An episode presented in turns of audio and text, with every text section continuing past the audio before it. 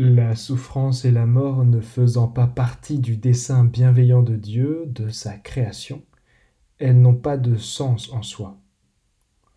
On peut les comprendre seulement comme l'absence de quelque chose, comme la ténèbre est l'absence de lumière, la mort est l'absence de vie, la souffrance qui est l'absence de biens essentiels. Alors que faire de ce récit de la passion dans lequel même Dieu souffre et meurt?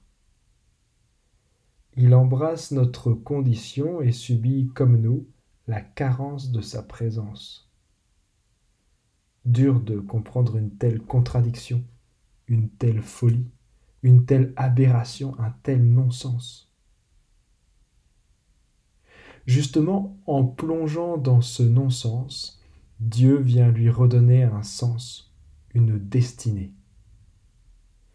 C'est ce qu'on peut comprendre de la prophétie d'Isaïe. S'il remet sa vie en sacrifice de réparation, il verra une descendance, il prolongera ses jours.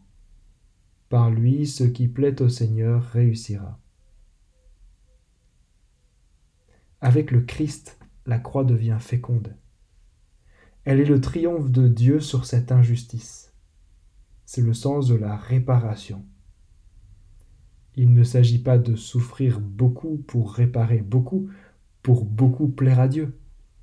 Il s'agit d'associer nos souffrances à celles du Christ dans sa passion, là où lui, par sa présence, a remis de l'ordre et du sens dans le néant. On a un peu de mal avec ce mot réparation aujourd'hui parce qu'il a été le fer de lance du jansénisme et de ses déviances hérétiques assimilées. Mais la réparation, c'est justement ce qui nous permet la guérison que Dieu veut offrir. Pour redonner du sens à la mort, il y a le baptême qui nous associe à la mort et à la résurrection de Jésus. Et pour redonner du sens à la souffrance, il y a la réparation qui associe nos douleurs à celles de Jésus. Ce qui plaît au Seigneur, c'est de donner sa grâce dans nos souffrances, pas de nous voir endoloris. C'est la suite logique qu'on a entendue dans la lettre aux Hébreux. Avançons-nous donc avec assurance vers le trône de la grâce pour obtenir miséricorde et recevoir en temps voulu la grâce de son secours. La plus grande souffrance que je vois quand on m'appelle pour tenter d'apporter quelques secours, c'est surtout la précarité sociale et le vide spirituel.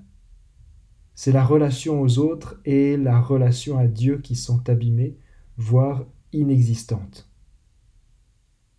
Il est là le plus grand drame des conséquences du péché. Ce soir donc, en vénérant le bois de la croix, Déposons-lui en sacrifice de réparation nos souffrances et celles de nos proches. Déposons-lui les souffrances du monde entier. Déposons-lui nos défunts. Par la croix, Dieu veut répandre sa grâce, il veut habiter ce qui est vide de sens, ce qui est vide de sa présence. Ce soir, Dieu donne sa miséricorde, il fait couler les flots de sa grâce. Entrons dans ce mystère silencieux d'un Dieu si proche de nous qu'il souffre avec nous. Amen.